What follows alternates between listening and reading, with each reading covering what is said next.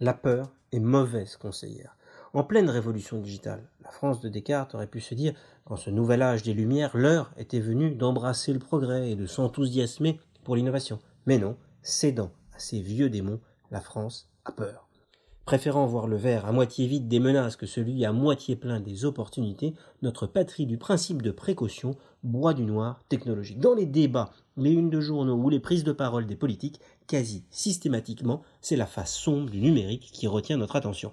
Nous n'avons bien sûr pas le monopole du doute hein, dans le sillage de l'affaire Facebook Cambridge Analytica. La question du respect de notre vie privée a agité toute la planète mais plus qu'ailleurs, nous faisons nous le pari que la montée en puissance de l'intelligence artificielle va détruire plus d'emplois qu'elle ne va en créer? Nous redoutons que le développement du commerce électronique ne profite qu'à Amazon et tue tout le petit commerce. Nous craignons la mise en place d'une société à la Big Brother dans laquelle le citoyen consommateur sera en permanence espionné par les pouvoirs publics comme par les entreprises. Toutes ces menaces existent et ne sont pas que de purs fantasmes, mais ce n'est pas pour autant que le scénario du pire est forcément écrit d'avance.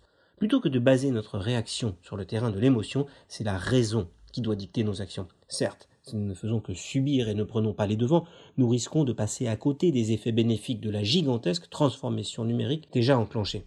Mais si, encore plus que d'autres, nous investissons dans l'éducation et la formation, si comme à Vivatech, nous favorisons les partenariats entre start-up et grands groupes, si nous faisons des choix et nous positionnons sur des secteurs porteurs et si nous faisons évoluer notre cadre législatif pour stimuler entrepreneuriat et la prise de risque, alors nous pourrons aller de l'avant de façon constructive.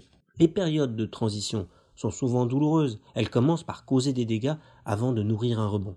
Mais les promesses de la médecine personnalisée, de la voiture autonome, des énergies propres ou de l'intelligence artificielle sont telles qu'elles ont aussi de fortes chances de déboucher sur un monde meilleur. Conscientes qu'elles doivent agir dans ce sens si elles ne veulent pas que l'opinion publique les rejette, les multinationales ont compris qu'elles devaient s'engager en faveur d'une good tech.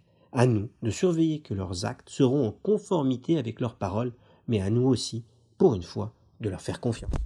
Retrouvez tous les podcasts des échos sur votre application de podcast préférée ou sur leséchos.fr.